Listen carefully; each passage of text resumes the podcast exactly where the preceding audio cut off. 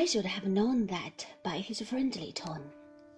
When I come to any town, he pursued, I found the inn and waited about the yard till someone turned up. Someone mostly did, as knew English. Then I told how that I was on my way to seek my niece, and they told me what manner of gentlefolks were in the house.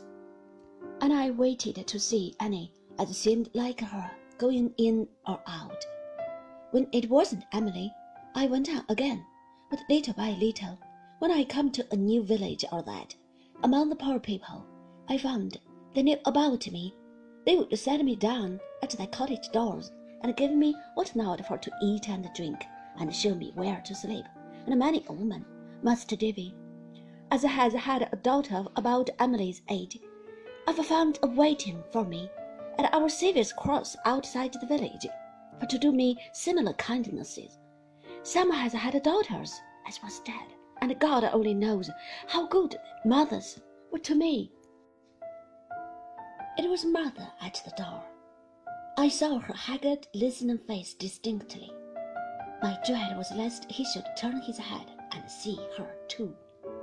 They would often put their children, particular their little girls, said Mr. Peggotty, upon my knee, and many a time you might have seen me sitting at their doors when night was coming on, almost as if they'd be my darling's children. Oh, my darling! Overpowered by sudden grief, he sobbed aloud. I laid my trembling hand upon the hand he put before his face. Thank you, sir, he said. Don't take any notice. In a very little while, he took his hand away and put it in his breast, and went on with his story. They often walked with me, he said, in the morning, maybe a mile or two upon my road. And when we parted, and I said, I'm very thankful to you, God bless you, they always seemed to understand and answered pleasant. At last, I come to the sea. It wasn't hard, you may suppose, for a seafaring man like me to work his way over to Italy. When I got there, I wandered on as I had done afore. The people were just as good to me, and I should have gone from town to town, maybe the country through, but that I got news of her being seen among the Swiss mountains yonder. One as knew his servant see them there, all three, and told me how they travelled and where they were. I made for the mountains, Master Davy, day and night. Even so far as I went, even so far the mountains seemed to shift away from me, but I come up with them, and I crossed them.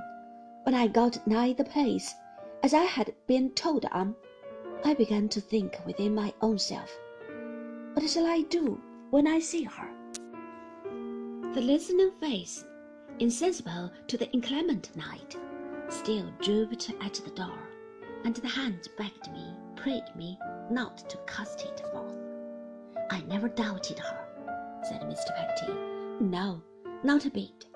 Only let her see my face, only let her hear my voice, only let my standing still of her bring to her thoughts the home she had fled away from, and the child she had been, and if she had grown to be a royal lady, should have fallen down at my feet.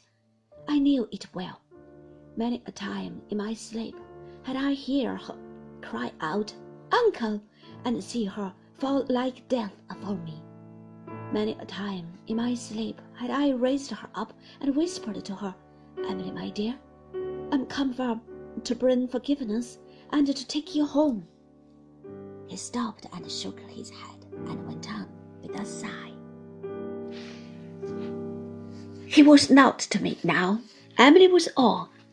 I bought a country dress to put upon her, and I knew that, once found, she would walk beside me over the stony road, go where I would, and never, never leave me more. To put that dress upon her, and to cast off what she wore, to take her on my arm again and wander towards home, to stop sometimes upon the road and heal her bruised feet and her worse bruised heart, was all I thought of now.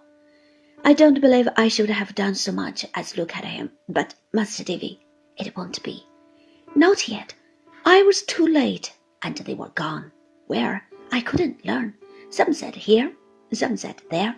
I travelled here, and I travelled there, but I found no Emily, and I travelled home.